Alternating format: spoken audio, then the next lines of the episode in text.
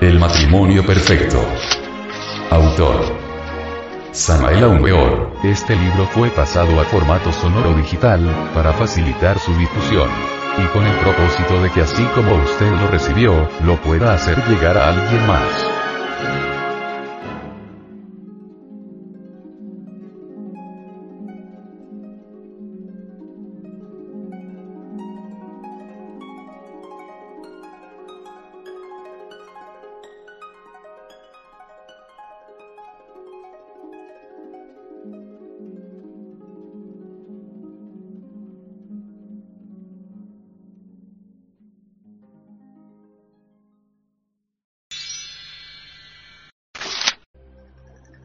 Capítulo 21 Novena Esfera El descenso a la novena esfera, fue en las antiguas grandes civilizaciones que nos han precedido en el curso de la historia, la prueba máxima para la suprema dignidad del hierofante. Hermes, Buda, Jesús, Dante, Zoroastro, etc. Y muchos otros grandes maestros tuvieron que pasar por esa difícil prueba. Recordad, amadísimos discípulos, que la novena esfera es el sexo. Muchos son los que entran a la novena esfera, pero es muy raro encontrar alguna persona que salga victoriosa de la difícil prueba. La mayor parte de estudiantes ocultistas viven mariposeando de escuela en escuela, de logía en logía, siempre curiosos, siempre en busca de novedades, a la casa de todo conferencista nuevo que llegue a la ciudad. Cuando algún estudiante de estos se resuelve a trabajar con el arcano A, Z, F. Cuando algún estudiante de estos se resuelve a bajar a la novena esfera para trabajar con el fuego y el agua, lo hace como siempre. Buscando, siempre curioso, siempre necio. El estudiante ocultista todo lo vuelve escuelitas y teorías. Si entra a la novena esfera, lo hace como cuando se mete en una escuelita más, siempre imbécil, siempre curioso, siempre necio. Es difícil hallar un aspirante serio y definido de verdad por la senda del matrimonio perfecto. A veces aparecen algunos estudiantes aparentemente muy maduros y serios, pero a la larga se les ve el cobre. Triste realidad, pero es la realidad de esta vida. Las pruebas de la novena esfera son muy finas y delicadas. El doctor le aconseja al devoto fornicar porque de lo contrario dice que se enfermaría. Las comadres le meten miedo a la esposa, los hermanitos de todas las organizaciones asustan al estudiante. Los magos de las tinieblas disfrazados de santos, le aconsejan al devoto derramar santamente el semen. Los pseudo-sabios le enseñan al aspirante magia sexual negativa con derrame del semen. La forma de enseñar, el tinte sublime y místico que esos tenebrosos disfrazados de santos le dan a su doctrina, logran desviar al devoto y alejarlo de la senda del filo de la navaja. Entonces el estudiante cae en la magia negra. Cuando el estudiante se desvía, se cree más sabio que los maestros de la gnosis. Realmente los fracasados de la novena esfera, aquellos que no logran pasar las muy largas y duras pruebas de este arcano, se convierten de hecho en demonios, terriblemente perversos. Lo peor del caso es que ningún demonio se cree malo y perverso. Todo demonio se cree santo y sabio. Cuando comienza las prácticas de magia sexual, el organismo se resiente. A veces se inflaman las glándulas sexuales y parótidas, duele la cabeza, se siente cierto mareo, etc. Esto horroriza a los curiosos mariposeadores de escuelitas, que huyen entonces aterrorizados, buscando como siempre, refugio en alguna nueva escuelita. Así pasan la vida estos pobres tontos, siempre de flor en flor. Un día cualquiera mueren estos pobres tontos, sin haber logrado nada.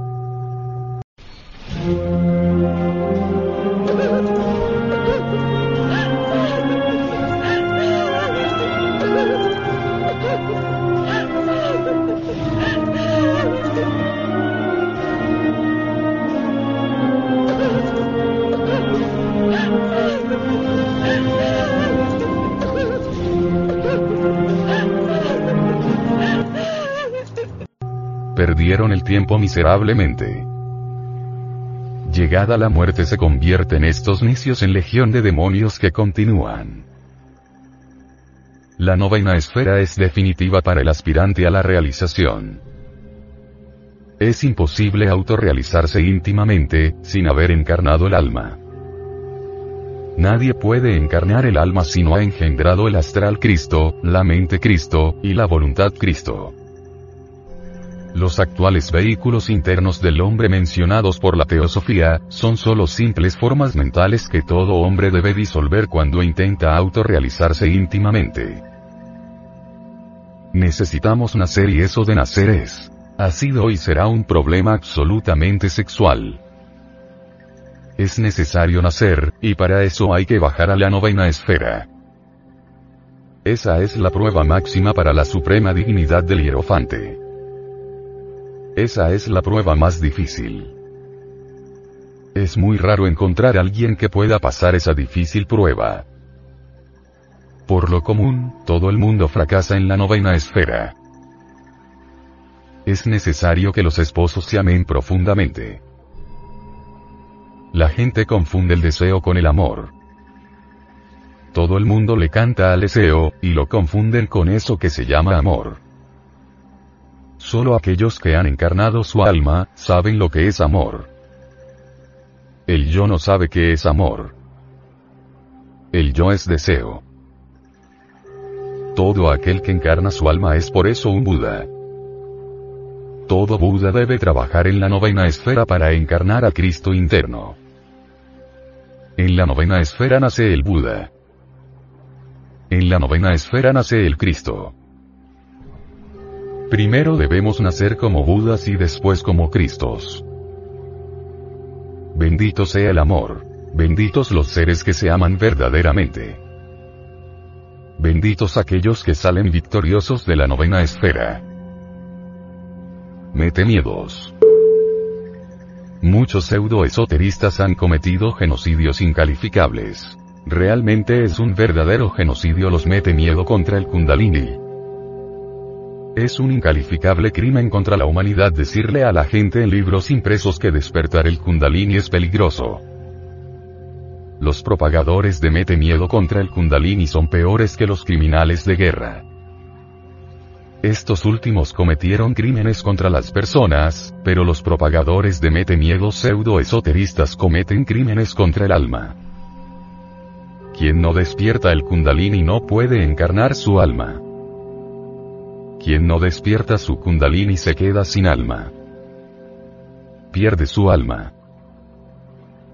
Es falso decir que el kundalini pueda despertar sin haber progresado moralmente y que, por ende, haya que aguardar hasta que se realicen dichos progresos. El desarrollo del kundalini está controlado por los méritos del corazón. Nosotros damos ciertas instrucciones sobre el kundalini y toda verdadera cultura serpentina conoce a fondo el camino. Es falso que el kundalini se vaya por caminos distintos cuando se practica magia sexual blanca.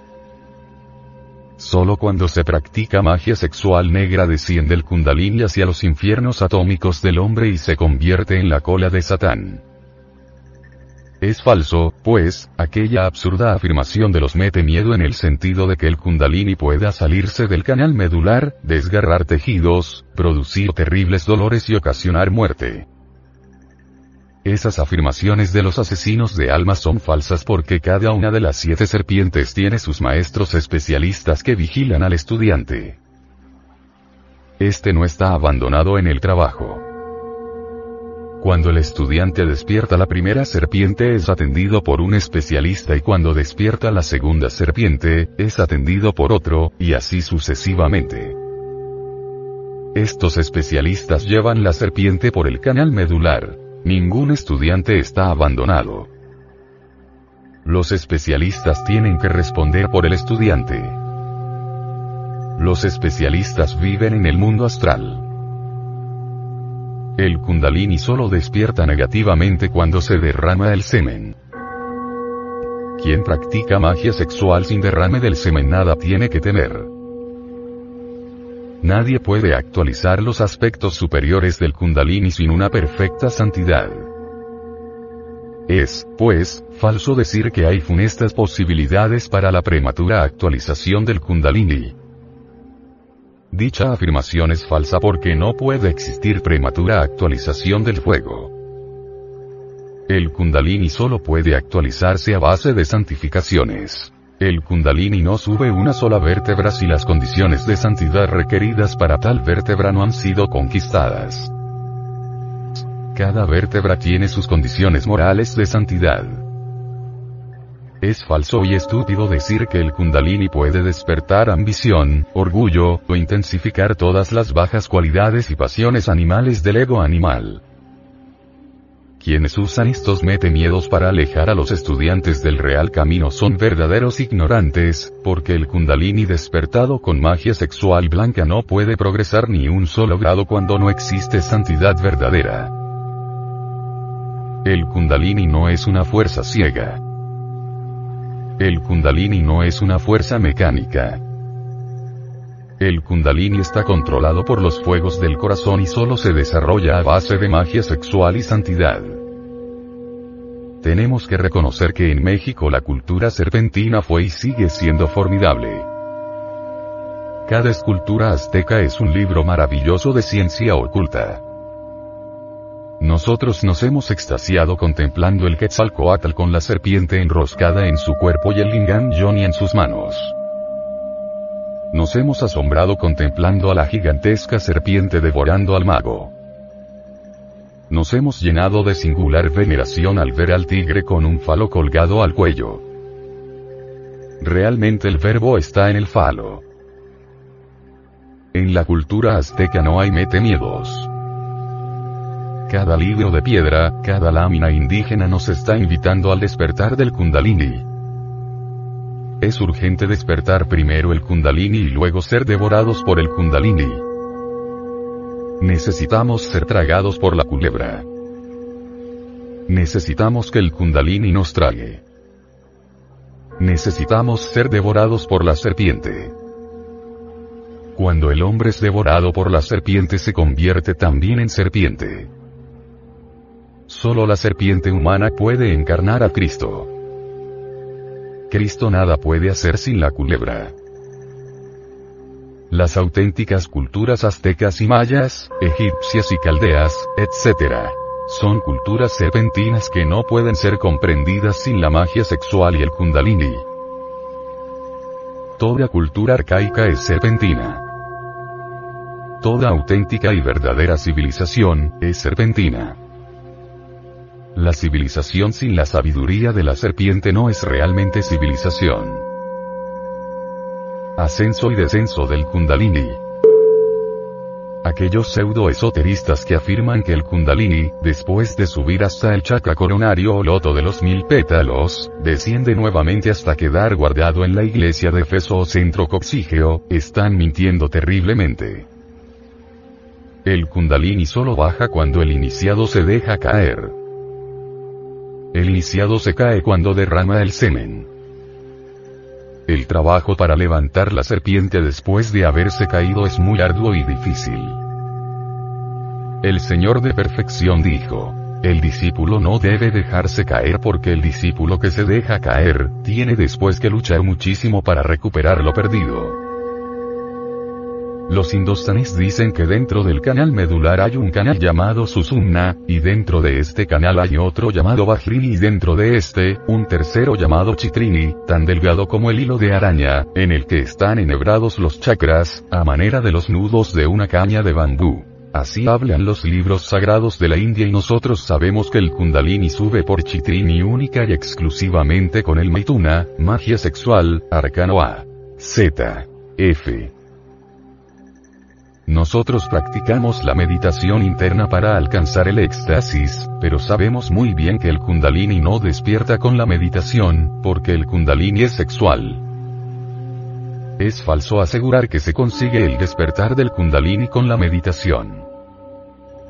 La meditación es una técnica para recibir información. La meditación no es ninguna técnica para despertar el kundalini. Los pseudo-esoteristas han hecho mucho daño con su ignorancia. En la India existen siete escuelas fundamentales de yoga y todas ellas hablan del kundalini. De nada sirven esas escuelas de yoga si no se estudia el tantrismo. Lo mejor del oriente es el tantrismo. En toda auténtica escuela de yoga esotérica se practica el maituna, magia sexual. Eso es tantrismo. Los tantras dan valor fundamental a la yoga. En el centro del loto del corazón existe un triángulo maravilloso. Este triángulo existe también en el chakra coxígeo y en el chakra del entrecejo. En cada uno de estos chakras existe un misterioso nudo. Estos son los tres nudos. Dichos nudos revisten un profundo significado. He aquí tres cambios fundamentales en el trabajo con la serpiente. En el primer nudo, Iglesia de Feso, abandonamos el sistema de derramar el semen. En el segundo nudo, Iglesia de Tiatira, aprendemos a amar verdaderamente. En el tercer nudo, Iglesia de Filadelfia, alcanzamos la sabiduría verdadera y vemos clarividentemente. El kundalini en su ascenso tiene que desatar los tres nudos misteriosos. Los pseudo-esoteristas se maravillan de que los primitivos yogis hindúes no mencionan casi los chakras etéreos o plexos y que en cambio dediquen toda su atención a los chakras del espinazo y al kundalini. Realmente, los primitivos yogis hindúes eran tántricos y practicaron el maituna. Fueron verdaderos iniciados en la sabiduría de la serpiente. Ellos sabían muy bien que en la médula y en el semen se halla la clave de nuestra redención. Ellos comprendían que el kundalini despierto abre los chakras espinales y que estos, a su vez, ponen en actividad a los chakras de los plexos. Lo principal, son pues, los chakras espinales y la serpiente. Esto lo sabían muy bien todos los grandes sabios y patriarcas de las arcaicas civilizaciones serpentinas. En los tres triángulos del básico, cardíaco y frontal, la deidad está representada como un lingam sexual. Esto habla demasiado pero los ignorantes ilustrados siempre buscan evasivas y disculpas para alterar la verdad. No es justo que los pseudo-esoteristas sigan engañando consciente o inconscientemente a la pobre humanidad doliente. Nosotros hemos estudiado a fondo las grandes civilizaciones serpentinas y por lo tanto hablamos claro para que se salven verdaderamente los que quieran salvarse. Aquí estamos nosotros para decir la verdad y la decimos, aun cuando las gentes pseudo-ocultistas e infrasexuales se declaren nuestros peores enemigos. Hay que decir la verdad y la decimos con mucho gusto. Es necesario trabajar con el kundalini y desatar los tres nudos. Los tres nudos son los tres triángulos que transforman nuestra vida con castidad, amor y sabiduría. El espasmo sexual. La logía blanca ha prohibido totalmente y de manera absoluta el espasmo sexual. Es absurdo llegar hasta el espasmo. Aquellos que practican magia sexual jamás deberán llegar hasta el espasmo. Quienes se proponen evitar la eyaculación seminal sin abandonar el placer del espasmo, pueden sufrir consecuencias desastrosas para su organismo. El espasmo es muy violento y si se violenta el organismo, el resultado no se hace esperar. Impotencia, daños al sistema nervioso, etc. etc. Todo el que practica magia sexual debe retirarse del acto mucho antes del espasmo. Los médicos conocen muy bien los motivos por los cuales quien practica magia sexual debe retirarse antes del espasmo. Solo se debe practicar una vez diaria. Jamás se debe practicar dos veces al día. Nunca en la vida se debe derramar el semen. Jamás. Jamás. Jamás. Esta orden de la logía blanca hay que saberla entender, porque si por desgracia viene el espasmo contra nuestra voluntad, el discípulo debe retirarse del acto e instantáneamente, se acostará en decúbito dorsal, boca arriba, refrenará entonces violentamente con los siguientes movimientos. Indicación. 1. Hacer el esfuerzo supremo que una mujer hace por parir, enviando la corriente nerviosa hacia los órganos sexuales pero esforzándose en cerrar con ella los esfínteres o puertas de escape por donde el licor seminal suele escaparse. Este es un esfuerzo supremo. 2. Inhálese como bombeado o haciendo subir con la respiración el licor seminal, hasta el cerebro. Al inhalarse se vocaliza el mantram yam. Imagínese esta energía subiendo hasta el cerebro y pasando luego al corazón. 3. Exhale ahora el aliento imaginando que la energía sexual se está fijando en el corazón. Vocalice al exhalar el mantram Sha. 4. Si el espasmo es muy fuerte, refrene, refrene, y continúe inhalando y exhalando con ayuda del mantram Yam Sha. Yam es masculino. Sha es femenino. Yam es solar. Sha es lunar. Hay que expulsar el aire rápidamente por la boca produciendo el sonido Sha en forma suave y deliciosa. Hay que inhalar con la boca entreabierta cantando mentalmente el mantram Yam. La idea fundamental de este ejercicio esotérico es la de invertir el proceso respiratorio haciéndolo verdaderamente positivo, ya que en el estado actual predomina el aspecto negativo lunar Sha, que viene a producir la descarga seminal. Invirtiendo el proceso respiratorio mediante esta práctica respiratoria, la fuerza centrífuga se convierte en centrípeta y el semen fluye entonces hacia adentro y hacia arriba. Ampliación. La indicación que hemos dado en el precedente párrafo para los casos de espasmo, puede también aplicarse en general a toda práctica de magia sexual. Toda práctica de magia sexual puede concluirse con este ejercicio maravilloso. El trabajo en la novena esfera significa lucha, sacrificio, esfuerzo, voluntad. Los débiles huyen de la novena esfera, horrorizados, aterrados, espantados. Aquellos que son devorados por la serpiente, se convierten en serpientes, en dioses. En casos muy graves, cuando sobreviene el espasmo sexual con peligro inminente de eyaculación seminal, debe el iniciado retirarse instantáneamente del acto y acostarse de espaldas sobre el duro piso, reteniendo el aliento.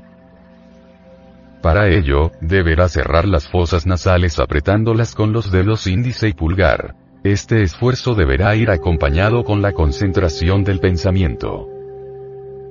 El neófito se concentrará intensivamente en las pulsaciones del falo, que son una repetición del pulso cardíaco. Tratará de refrenar esas pulsaciones sexuales para evitar el derrame del semen, y si se ve muy obligado a inhalar oxígeno, esto debe hacerse con una inhalación corta y rápida, continuando luego con el aliento retenido hasta el máximo.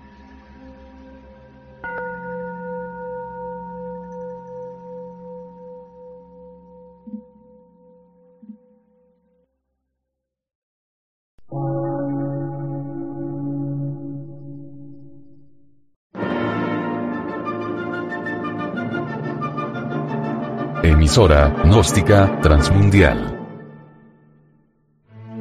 Por una nueva civilización y una nueva cultura, sobre la faz de la Tierra.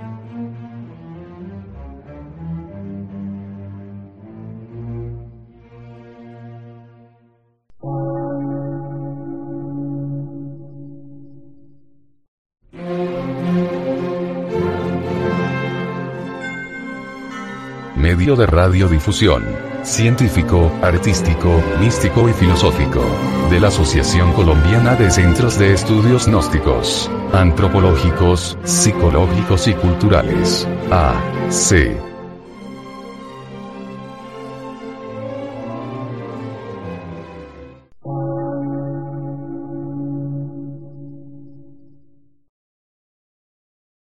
Lectura en movimiento. Difusión sin fronteras.